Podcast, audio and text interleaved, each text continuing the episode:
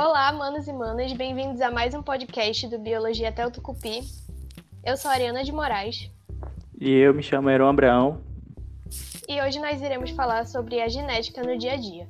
Se você já foi uma criança muito curiosa, já deve ter notado que os nossos pais têm umas características comuns com a gente. E hoje vamos abordar um pouquinho mais sobre isso.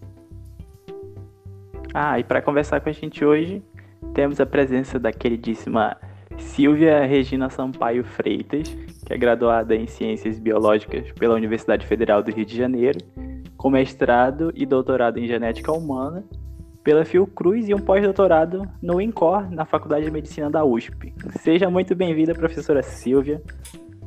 Olá, Ariana. Olá, Heron. Ai, que felicidade estar participando desse podcast. Adorei o convite e espero que a, a nossa conversa seja bastante elucidativa para quem nos escuta hoje. Então, para a nossa primeira parte, professora, a gente gostaria de conhecer um pouquinho mais da senhora. E a nossa primeira pergunta é: como foi o seu caminho até chegar à universidade? Então, Ariana, é, eu sempre quis estudar genética. E na minha cabeça, para poder estudar genética, eu tinha que fazer curso de medicina. E apesar de não gostar muito da medicina, era o caminho que eu pensei que fosse possível para estudar a genética. E conversando com uma professora, com a minha professora de biologia do ensino médio, ela, ela disse que eu poderia estudar a genética dentro da biologia. Então, ela orientou, ela sugeriu o curso de ciências biológicas da UFRJ e falou que lá é, tinha o curso de graduação em ciências biológicas, mas também bacharelados diferentes, bacharelado em ecologia, zoologia e também na área da genética. Então, depois dessa orientação, eu decidi não mais fazer vestibular para medicina e sim vestibular para Ciências Biológicas pela Universidade Federal do Rio de Janeiro. Ah, o curso que eu, o bacharelado que eu optei na época foi o de genética. E durante a graduação, eu, uh, eu fiz iniciação científica na área da genética humana, no Laboratório de Genética de Populações Humanas da, da Fiocruz, do Instituto Oswaldo Cruz da Fiocruz. E, e após a, a graduação, eu emendei a, a, graduação com mestrado, com doutorado no mesmo laboratório, Laboratório de Genética de Populações Humanas da, da Fundação Oswaldo Cruz do Rio de Janeiro. E desde então não parei mais dentro dessa área e tenho e tem sido uma área muito gratificante para mim. Eu gosto muito de, de estudar, de trabalhar com a área da genética, que é uma área que a cada dia traz novidades, né? E e, e, o que antes era, antes eu digo há muito, muitos anos atrás, era algo muito restrito à academia, você vê agora as pessoas discutindo questões de teste de paternidade, sequenciamento, sequenciamento de vírus da Covid, mutação. Então, a genética, ela está cada vez mais no, no dia a dia de todos nós, né? Então, isso é muito gratificante poder ver que não só eu, eu, gosto da genética, mas ver pessoas que não trabalham diretamente se envolvendo com assuntos, discu discutindo a, a genética dentro da família. Isso é muito prazeroso para mim, Ariana. A professora, voltando só um pouquinho, é, quando a gente perguntou da senhora como é que foi o seu caminho, a senhora disse que não sabe mais ou menos como é que surgiu esse interesse pela genética, né? Na sua família, teve alguma influência para partir para essa área? No começo ela teve influência para querer fazer medicina, né? E depois não seguiu na área. Tem alguém na sua família que trabalha aqui com genética ou, ou não? Heron, olha que coisa interessante. Na minha família não tem ninguém que trabalhe na área da genética.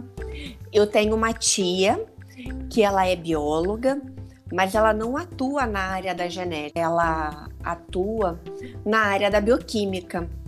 Então, são áreas completamente diferentes e eu não tive. A minha mãe ela é professora, o meu pai é contador, então na minha família não tive ninguém dentro da área que pudesse me influenciar ou até mesmo me orientar o que, o que eu deveria fazer ou não. Eu acho que isso já veio comigo. Olha, eu quero estudar genética, eu quero fazer mestrado, eu quero fazer doutorado com genética humana e quero fazer meu pós-doutorado. Então, eu acho que foi uma coisa que. Uh, veio já veio no seu gene, né? Já estava já, já no meu genoma. E, e, é interessante essa pergunta porque na minha família até, até, até então, não, não tinha ninguém com mestrado, com doutorado. E no meu círculo familiar mais próximo, eu sou a primeira a ter mestrado, doutorado, pós-doutorado. Então não deixa de ser um divisor de águas, né? Uhum. Eu não sei se isso aqui vai poder ir pro ar, mas enquanto eu e a Ariana a gente estava fazendo o roteiro, né? A gente, ela brincou até dizendo que o seu interesse pela genética surgiu porque a senhora queria fazer um homem perfeito. Era tá uma, correto? Isso era pra uma piada. Eu não disse que era para fazer essa pergunta. Gente, era uma possível piada. Eu falei, não, Aaron, isso aí a gente teria cancelado se fosse ar, não faz. Não, isso não eu... pode ir pro ar, não. Mas não, não vai não. Olha só, Ariana, que ideia interessante. eu não tive essa ideia, não. Não foi, essa, não foi esse o meu propósito, não. Mas. Mas, é, não, não foi essa a minha ideia, não. Eu, eu gosto muito de estudar. A, a biologia é a ciência que estuda a vida. E você pode estudar a vida de diferentes formas, né? Você pode trabalhar com a educação ambiental, com a preservação ambiental, preserva preservação de espécies de, de, de diferentes ângulos. É, e a forma que eu sempre gostei, isso foi muito, é muito natural, de, de estudar a vida, de compreender a vida, é compreendê-la da sua forma mais, mais básica, mais é, fundamental, que é trabalhando com a genética, né? Então, você consegue compreender através da análise genética, do estudo molecular, como aquela célula funciona, por que ela produz aquelas proteínas, porque temos células que são tão diferentes com relação à anatomia, com relação à sua forma, com relação à sua função. O que está por trás disso? Na verdade, o que faz o neurônio ser um neurônio, uma célula adiposa ser adiposa, é um conjunto de genes que são, que são regulados de forma diferenciada. Então, ter essa compreensão mais da base, dos fundamentos de como a vida se expressa, sempre me encantou. E, e é aquilo, né? A vida se expressa, ela não é perfeita. Então você tem todo um, um, um mecanismo de funcionamento desses genes que às vezes sai um pouquinho do esperado. E quando sai um pouquinho do que se espera, a gente infelizmente tem é, a célula que não funciona adequadamente, consequentemente o tecido, o órgão não funcionam a contento, o que leva a uma, uma doença, a uma, a uma síndrome genética hereditária. Então, como é que a gente pode trabalhar, como a gente pode é, orientar a, os familiares daquela pessoa que desenvolveu uma doença, que apresenta uma doença hereditária, genética. Então, eu acho que isso é a forma que eu, que eu encontrei de poder compreender a vida no seu nível mais elementar e poder dar a minha contribuição para a sociedade. Então, não adianta só você estudar para você mesmo, é, uma, é a minha visão. A partir do uhum. momento que você faz ciência e essa ciência pode ser utilizada para o benefício da, da comunidade, da, de todos, isso me deixa muito satisfeita, tipo, dever cumprido.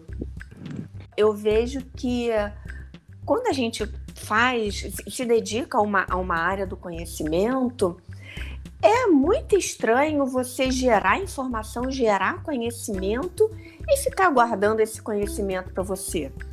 Então, o legal é você poder divulgar, compartilhar e, é, e, mesmo que não seja um conhecimento aplicado, seja um conhecimento proveniente de, uma, de, um, de um estudo muito básico, de ciência básica, mas é bom quando você compartilha esse tipo de informação, mesmo ela sendo básica. Isso mesmo. E, professora, ainda para a última pergunta da primeira parte, só para saber mesmo. Hoje a senhora aí parece ser muito perfeita, doutora. E uma das coisas que nós alunos nos perguntamos é quais são as dificuldades que os nossos professores enfrentaram ao longo da graduação, né? E nos seus dois primeiros anos de, do ciclo básico ali de, de biologia, qual foi a disciplina assim que a senhora teve mais dificuldade? Eram, então, foi duas perguntas em uma, hein? Então eu vou, vou, eu vou responder também é, em, dois, em dois momentos. É, eu nunca tive muita afinidade como as disciplinas da botânica ou da zoologia. Mas que eu me surpreendi no, no, no período da graduação, eu gostei muito é, dessas disciplinas, aprendi muito com a zoologia, com a botânica. Agora, no ciclo básico, as disciplinas que para mim foram mais difíceis foram as da ecologia. É, e com relação às disciplinas do, do bacharelado, do, do bacharelado de genética, ai, Heron e Ariana, todas, todas foram difíceis, todas foram complexas, todas foram muito densas. E eu acho que isso foi, foi benéfico porque é, não foram disciplinas superficiais, então foram bem é, bem abrangentes, foram bem profundas e, e tudo pautado com artigo científico. Então, ficávamos no livro-texto, sim, mas é, os professores trabalhavam muito em cima de artigo, então, informações novas, atualizadas, que ainda não estavam no livro. A gente tinha, tivemos acesso a essas informações de, de ponta através dos artigos científicos. Então, desde cedo, é, eu tive que aprender a ler artigo científico. E artigo científico não necessariamente é escrito em português, né? A língua universal uhum. da ciência é o inglês. Então, você acaba, a, a, o, o, aluno acaba tendo que é, se entrosar com essa forma de literatura que é a, a literatura científica. For, foi uma época de perrengue, de, muito, de muita luta, de muita dedicação, mas não mudaria por nada. É porque, querendo ou não, até nas dificuldades é, é o momento da gente aprender. Isso é Concordo. É verdade, Ariana. A gente aprende mesmo, a gente amadurece nessas dificuldades, né? Nessas, é, nessas situações em que a gente não tem, não tem o hábito de fazer, de, de estudar até de madrugada. Isso, para mim, saindo do ensino médio, que estudava tipo um dia, dois dias antes da, da prova, né? Quando a gente entra na faculdade, opa, o esquema é diferente, eu tenho que estudar desde o primeiro dia, fazer resumo, estudar. É, não é estudar no caderno só, é estudar pelo livro, estudar em artigo. Então é toda uma mudança conceitual de postura que faz com que a gente amadureça, com certeza. Professora Silvia, então agora passando um pouco mais sobre o nosso tópico de hoje, em uma linha geral, o que, que a genética vai estudar? É, Ariana, é uma pergunta bem complexa, hein? E eu vou, e eu vou te responder essa pergunta com outras perguntas. Uh, no início do, do, podcast, você comentou é, a respeito de, das similaridades entre pais e filhos. Então, eu imagino que os nossos ouvintes já devam ter se questionado porque somos fisicamente diferentes um dos outros. Porque existem pessoas que se parecem mais com a mãe do que com o pai, ou vice-versa. Ah, como se transmite as características biológicas de uma geração para outra?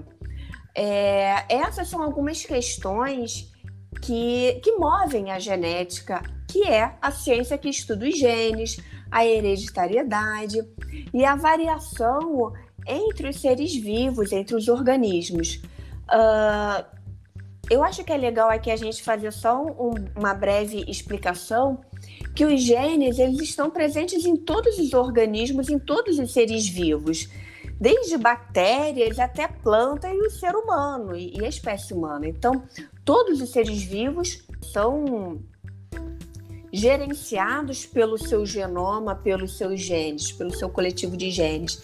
Então, os conhecimentos de genética e a noção de que os organismos herdam características dos seus genitores são questões utilizadas desde a época da pré-história. Já naquela época, o homem já fazia a domesticação, o cruzamento seletivo de animais e plantas com o objetivo de ter uh, plantas com uma, produ com uma produção mais, mais robusta ou com uma qualidade daquele produto melhor, né, com uma qualidade diferenciada.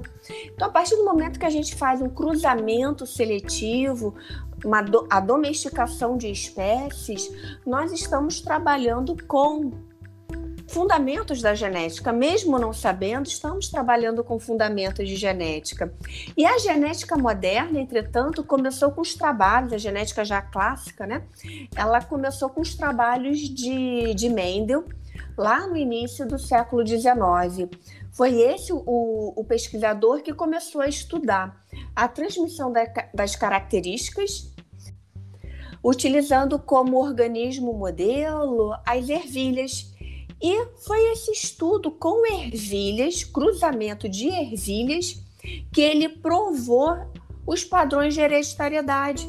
Algo que a gente meio que intuitivo, de forma intuitiva fala, puxa, parece que tem o olho do pai, mas o nariz da mãe, o cabelo lembra a avó, então, mas os olhinhos é puxado como do tio. Então, quando a gente faz uma análise como essa, tentando encontrar uh, diferenças ou similaridades entre uma pessoa e os seus antecessores, a gente está aplicando genética mendeliana. Então, mesmo de uma forma intuitiva, a gente está aplicando o Mendel. E, e mais à frente, né, alguns anos, alguns algumas décadas depois, lá para 1950 e pouquinho, Watson e Crick mostraram que a base física dessa informação genética eram os ácidos nucleicos, ou seja, o DNA. Então, gente, meados do, do, do século passado é que a gente foi descobrir a estrutura da, da molécula de DNA. Então, pode não parecer mas olha como a genética evoluiu em tão pouco tempo.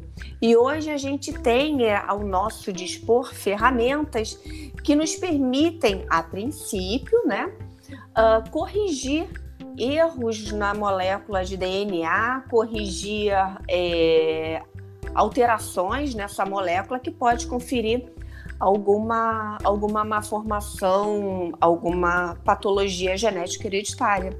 Então, em alguns poucos, em algumas poucas décadas, a genética ela evoluiu muito. E o que antes era restrito, era um assunto restrito a, a pesquisadores, à academia, hoje você vê em qualquer noticiário falando sobre falando sobre a importância de fazer o sequenciamento genético para identificação do vírus, da Covid, se é o vírus, se é, é, o subtipo de Manaus, se é o subtipo do, do Reino Unido, se é o subtipo da África do Sul. Uh, então, e isso está agora na na boca do povo, todo mundo fala de genética, então não é mais um bicho de sete cabeças a partir do momento que a gente conhece, que a gente tem um conhecimento sobre aquela área de, de estudo, ela deixa de ser elitizada, vocês não acham?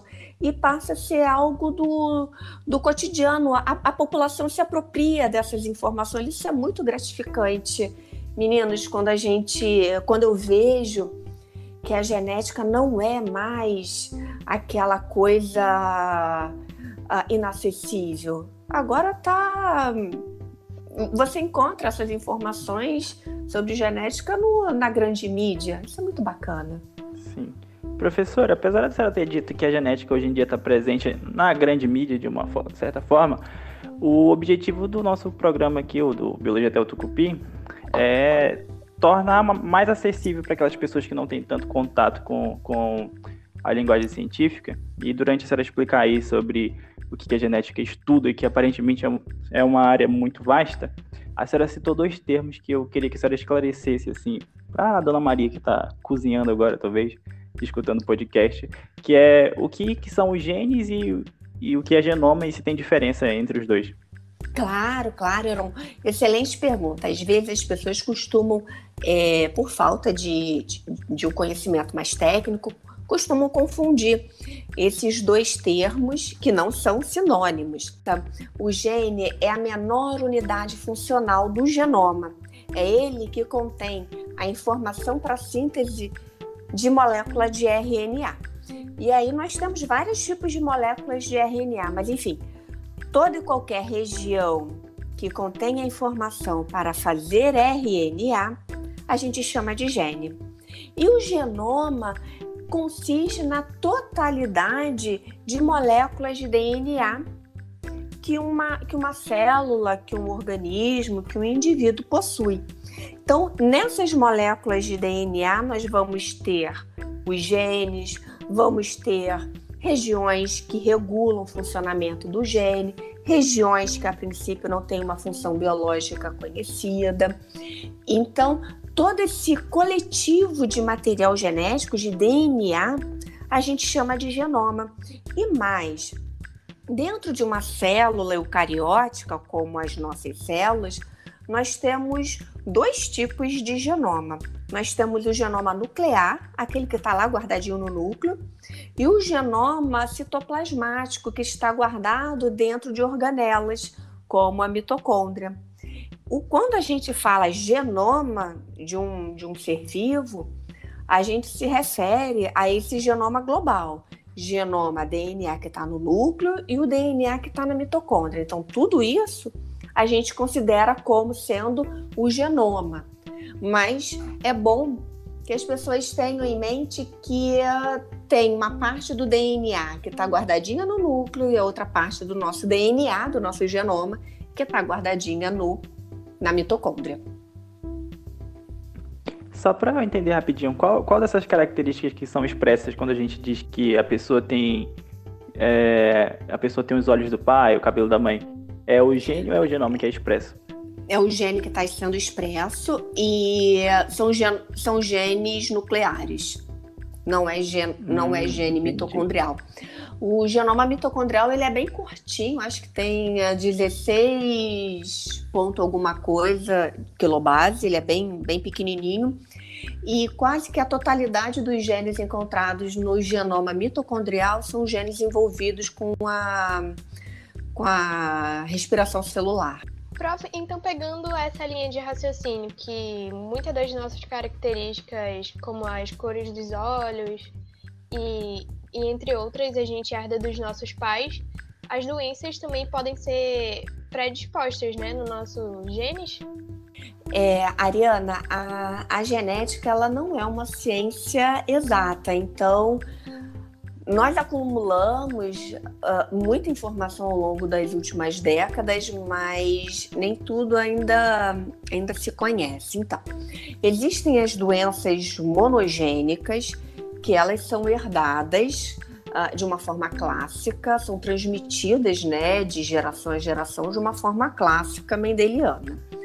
É, entretanto, essas, essas características monogênicas herdáveis de forma mendeliana, se, se por acaso for uma, uma, uma característica recessiva, é possível que os genitores não não apresentem essa característica recessiva, sejam fenotipicamente, eu vou considerar aqui uma terminologia talvez não tão adequada, mas uh, sejam normais, não, não apresentem aquela patologia, porque eles são heterozigotos, mas eles têm um alelo com alteração e podem transmitir isso para para os seus descendentes.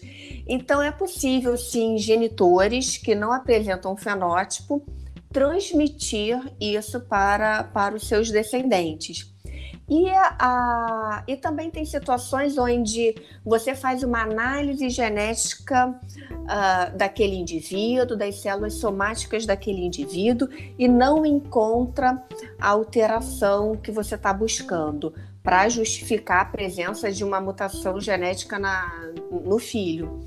Então, situações assim são bem peculiares porque o indivíduo, pai mãe, transmitiram algo que você vai buscar no genoma desse cara, dessa mulher, e não tem. Então, de onde é que veio essa criança? Ela foi trocada na maternidade? O que, que houve? A criança tem uma, um, um fenótipo que claramente não foi herdado dos pais biológicos. E aí, é, nessa situação, você suspeita de mutações na linhagem germinativa. Então, o pai e a mãe podem não ter alteração nas células somáticas, e aí faz um, uma, uma, um sequenciamento genético do, de uma célula somática, não vai dar nada, não vai dar aquela alteração. Porém, se fizer uma análise molecular dos gametas, feminino e ou masculino, é possível de encontrar alteração. Só que se você fizer análise com gameta, você perde esse gameta, né? Porque você vai tirar o genoma dele para analisar, você acabou com gameta. Então é, é mais difícil de você determinar é, quando a mutação ela é, ela atinge as células germinativas. Mas na genética nem tudo é, é tristeza, nem tudo é doença, né? Você começou me fazendo uma pergunta a respeito de características mais mais interessantes, assim como cor de cabelo, cor de olho. Então, é possível um casal, eu vou dar um exemplo mais generalista, um casal moreno ter um filho com, com uma, uma tonalidade de pele mais clara, com cabelo mais claro. É possível, sim, e você pode explicar esse, essa, essa esse fenômeno biológico a partir do momento que você estuda a linhagem parental do pai e a linhagem da mãe. Então, aqueles genitores eles podem não estar expressando a, uma característica recessiva, uh, como cor de cabelo, cor de, de, de olho, tonalidade da pele, mas eles possuem os alelos que conferem essas características recessivas. E quando ambos são heterozigotos, eles têm aí uma chance de ter filhos com características recessivas. Então, o pai e a mãe são, têm cabelo cor castanho, castanho escuro, podem ter um filho de cabelo castanho claro, loiro até.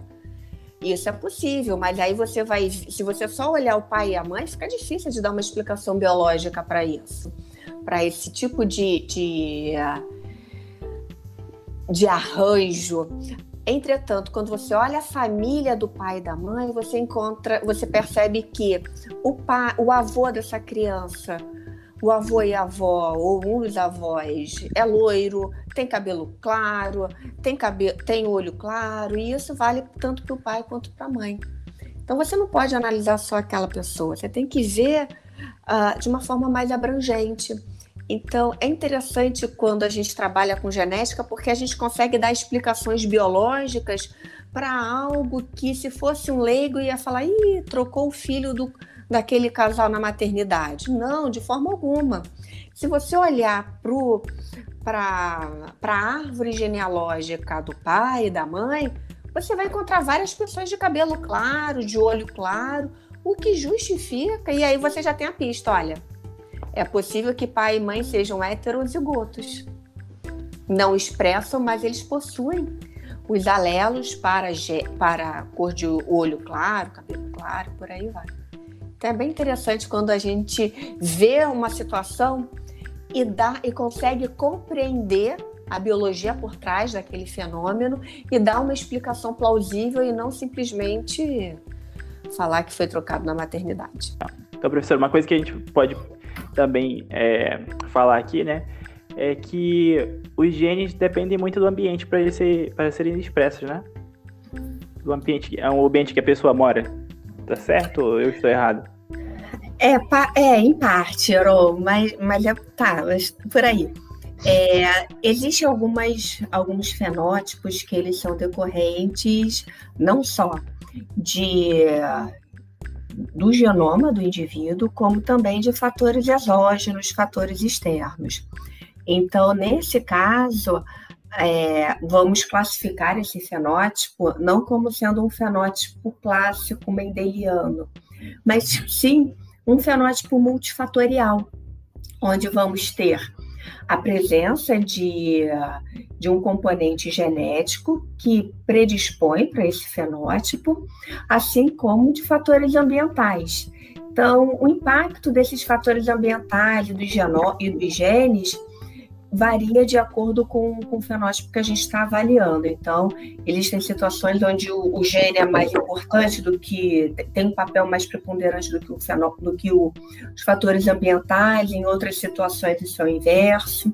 Mas eu vou até dar alguns exemplos para vocês de situações multifatoriais, uh, que são que têm um componente herdável, mas que são multifatoriais, não são explicadas simplesmente pelo, pelo perfil genético. Então, nós temos vários tipos de câncer cuja o, cuja o, você tem envolvimento de fatores genéticos e ambientais, diabetes mellitus, hipertensão arterial, obesidade. Então, são fenótipos que têm um componente genético importante, entretanto, fatores ambientais são essenciais para o desenvolvimento dessas, dessas, desses fenótipos.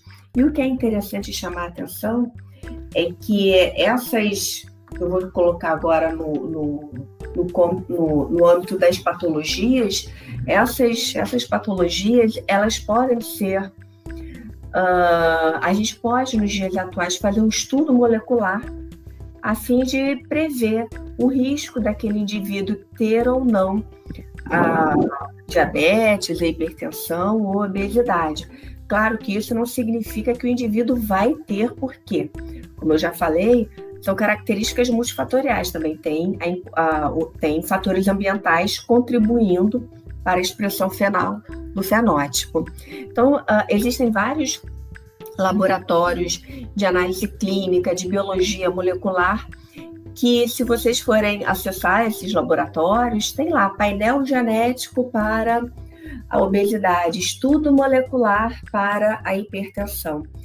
E um, um elenco de genes que são estudados para poder uh, ter uma ideia um pouco mais acurada sobre o risco do indivíduo ter ou não aquela, aquela, patolo, aquela patologia considerando o perfil genético. Agora, é claro que a partir do momento que você tem essa informação uh, um pouco mais precoce na sua vida, você. Bem, eu já sei que eu tenho uma predisposição genética, então eu tenho que cuidar com relação aos, aos fatores ambientais que também são muito importantes para essa equação do fenótipo. Então, por que não? Após um estudo molecular, você não vai alterar os seus genes, mas você pode controlar os fatores ambientais. Prof, eu queria perguntar, dar uma retomada também no assunto sobre as mutações que a senhora comentou. Claro. Que, além das características herdadas, as mutações influenciam no, no organismo do, do ser humano. Então, uhum. Qual a importância da gente entender essas mutações? Mutação significa alteração na sequência ou na estrutura da molécula de DNA. Essas alterações, elas podem surgir de forma espontânea, aleatória, e aí eu dou um exemplo do, da DNA polimerase, que é a enzima que duplica o DNA.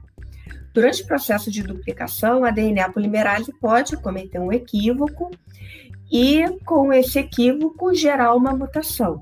Então, mutação gerada pela DNA polimerase é um exemplo de mutação espontânea. E nós também temos as mutações induzidas. Estas é, são causadas por agentes externos, agentes químicos, agentes biológicos, como, por exemplo, os vírus. Uh, é bom a gente saber que apesar das nossas células estarem suscetíveis a essas mudanças no seu genoma, nós também, as nossas células, as células dos seres vivos no geral, também dispõem de vários mecanismos redundantes que atuam momento a momento na identificação dessas alterações no genoma e na correção dessas alterações. Então, boa parte das mutações que surgem no genoma, elas são identificadas e corrigidas por esse arsenal enzimático, proteico, que atua na manutenção do nosso genoma. Identificou algum erro, algum problema no genoma, vai lá e conserta. É, porém, algumas mutações elas conseguem escapar da, desse aparato de revisão, de controle do genoma. E quando essas mutações escapam, elas podem ser perpetuadas ao longo das, ao longo das gerações daquela célula. Quando a mutação ela é muito, ela compromete o funcionamento da célula, na maioria das vezes, aquela célula morre e a mutação não é passada adiante. Então, ponto, acabou a mutação. Porém, às vezes a mutação ela não causa nenhum malefício para a célula. Ela pode ser uma mutação que não traz nenhuma, nenhum impacto para o funcionamento da célula, ou pode trazer alguma vantagem. Quando isso acontece, essa mutação ela se mantém e ela é perpetuada conforme a célula vai se dividindo. E apesar da gente ter essa conotação muito negativa da alteração no genoma, ah, isso vai, vai causar alguma doença, vai causar algum malefício, pra, vai causar câncer. Não. As alterações no genoma, é, Ariana e Heron, são extremamente importantes porque essas alterações, essa, esses polimorfismos, eles são a base da evolução, são a base da diversidade. Então imagine se todos nós fôssemos iguais, se não houvesse diversidade decorrente dessas alterações no genoma. Então, a, a, a, aquela célula, aquele indivíduo, aquele organismo seria inviável a longo prazo. Qualquer pequeno distúrbio no ambiente poderia levar à extinção da espécie. Então, isso só não ocorre porque ah, os seres vivos, mesmo de uma mesma espécie, eles são diferentes entre si. Então, nós somos iguais, mas também diferentes. E essa, e essa diferença, ela é causada pelo surgimento de mutações ou polimorfismos que geram diversidade. E é muito importante a gente não considerar as mutações ou polimorfismo como algo sempre do mal. Não. Ele tem os dois lados: o lado bom da diversidade e o lado não tão bom assim, que é das alterações genéticas. É. Heron, é, as mutações elas são multicausais. Nós não temos uma única, um único fator condicionando para alteração no genoma ou na molécula de DNA. Podemos ter, como eu já falei, é, fatores endógenos que atuam de forma espontânea, a gente não tem como prever, que é, por exemplo, a DNA polimerase, é, no momento da duplicação do, do, material genético, cometer um equívoco e colocar uma base é, que não é adequada naquele momento. E nós também temos, ah, eu não comentei, mas existem também os elementos de transposição, que são sequências no nosso genoma que têm a habilidade de ficar saltando. Então, hora está aqui, hora está em outro ponto do genoma. E essas regiões é, de transposição, é, se entrar próximo a um gene na região regulatória ou dentro de uma região codificadora de, de um gene, isso pode, pode gerar uma mutação sim. Então, nós temos esses fatores, esses são apenas alguns exemplos de fatores endógenos. E os fatores externos, temos radiação ultra, ultravioleta, raio-x. Eu imagino que uh, alguém que, que, que nos escuta já deva ter passado pela situação de ir no, no dentista e ter que fazer um, um raio-x do dente, fazer uma radiografia do dente. E no momento da radiografia, o dentista colocou um, um, um, aparato bem, bem grosso e pesado sobre o corpo da pessoa, algo com chumbo dentro. Por que essa preocupação com o raio-x? Porque é o raio-x é um agente causador de mutação. E se você ficar exposto ao raio-x de forma é, desprotegida e a longo prazo, você tem um risco muito grande de desenvolver alguma, alguma alteração no seu genoma por conta da, da, da ação desse, desse agente externo. Então, nós temos agentes químicos, raio-x, raio é, ultravioleta e também vírus que são expert em causar alterações em nosso genoma.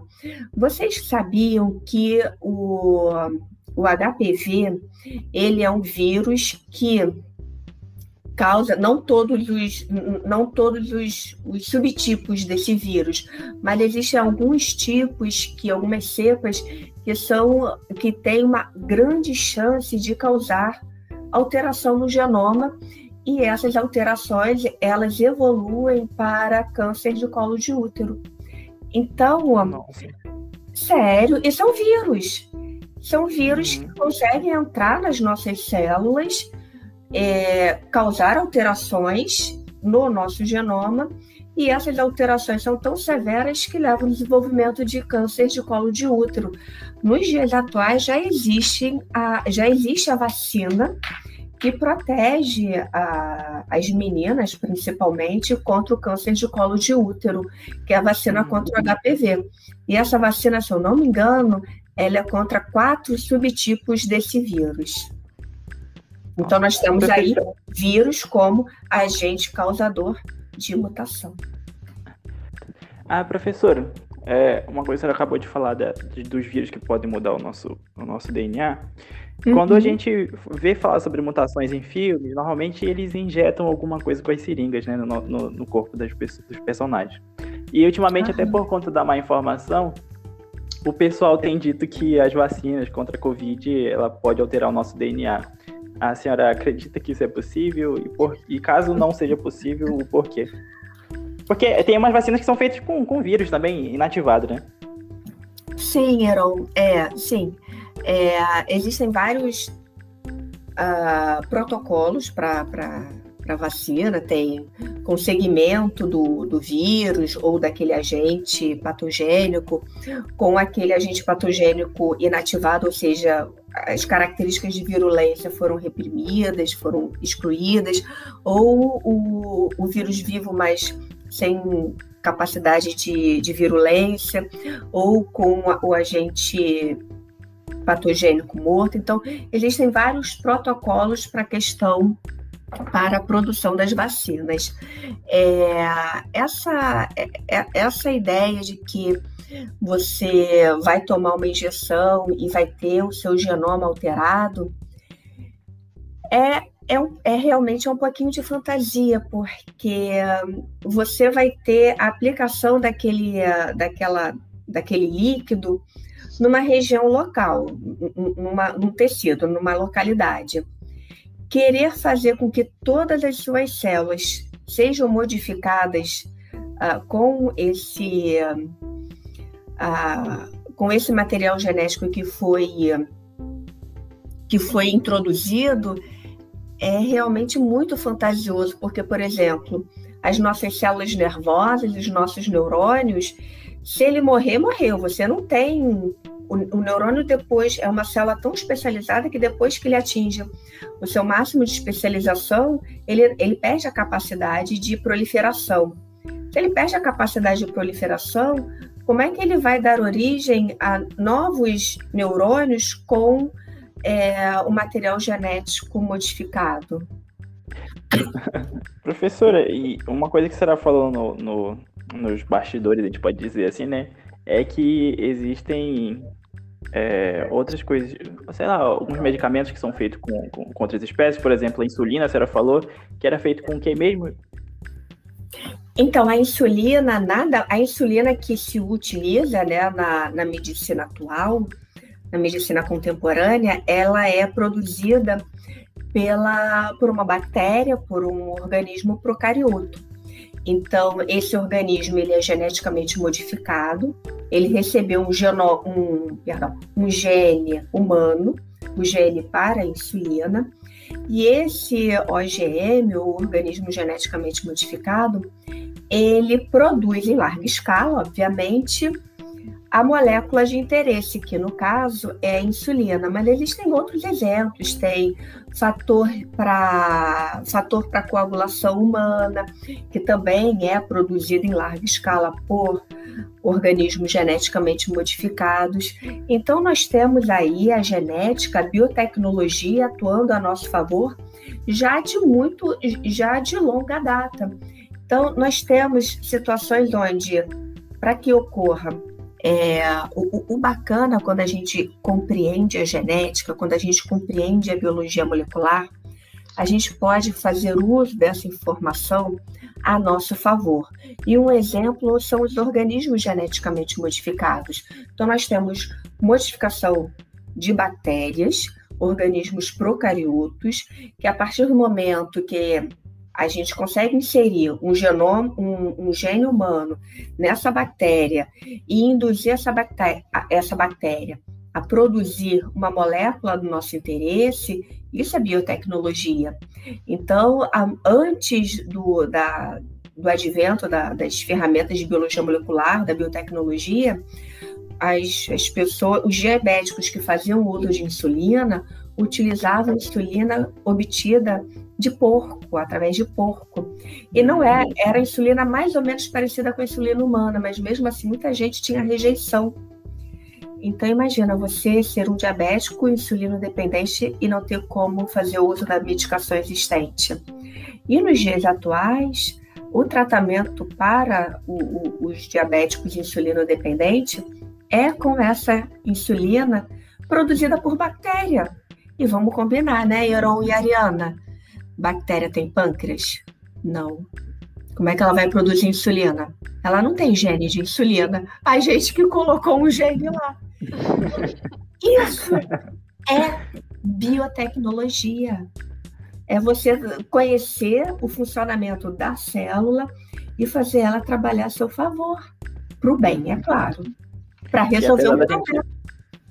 E apesar da gente ter implantado esse gene genoma no, na bactéria, nenhuma bactéria virou humana até agora, né? E então... nem vai virar, gente, porque hum. coitadinha dela, olha o tamanho, o tamanico do genoma dela, o tamanhão do nosso genoma, não tem como. Hum. Não. Então o pessoal pode se vacinar tranquilo, sem medo, né?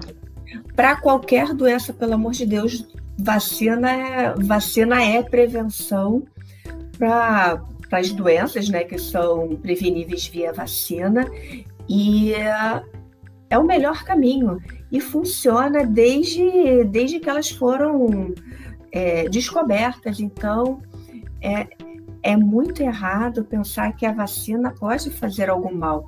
Não é essa, a ciência não está aí para isso, para causar malefícios. A ciência tá pra, é, ela serve a nosso favor. É para resolver problemas do nosso cotidiano. Para isso que serve a ciência.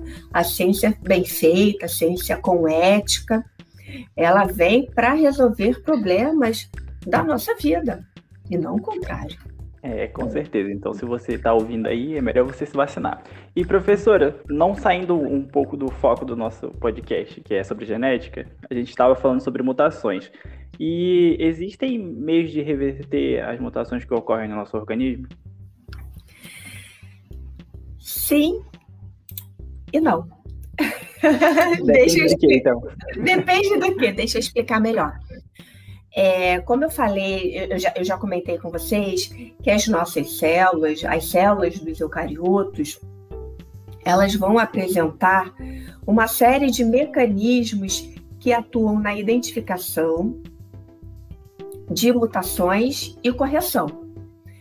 É, então, boa parte das mutações que surgem, é, elas são corrigidas e a gente nem sabe que, que ali naquele, naquele segmento do DNA houve uma mutação. Então, boa parte das mutações elas são corrigidas pelos nossos mecanismos de reparo do DNA. Isso é maravilha.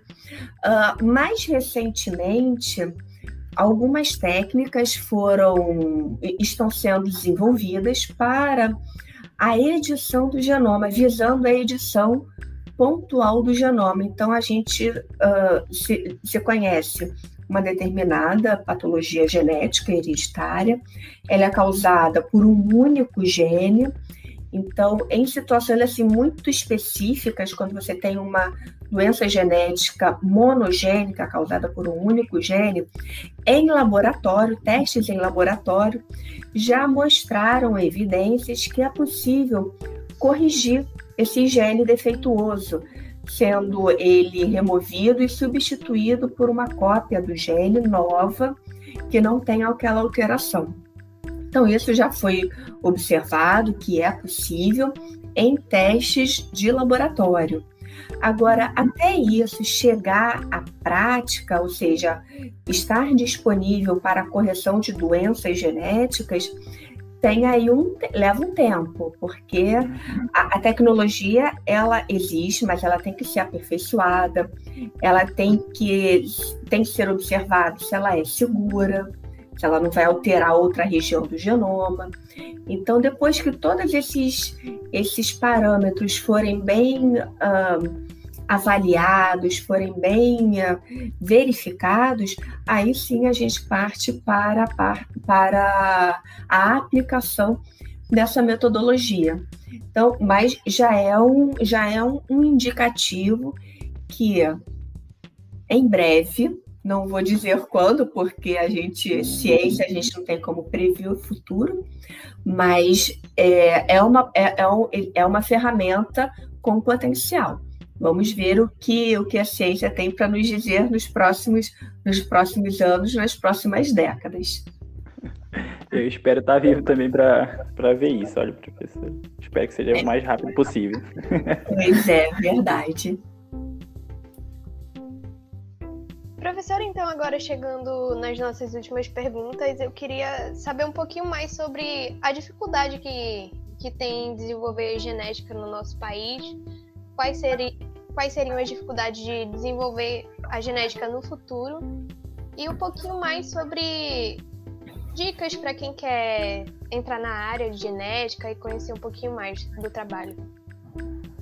Então, Mariana, o que eu vejo assim como grande desafio da genética para os próximos anos ou décadas, não necessariamente é com relação à, à, à parte experimental, à parte tecnológica, que ela vem prosperando muito bem já tem já de um bom tempo.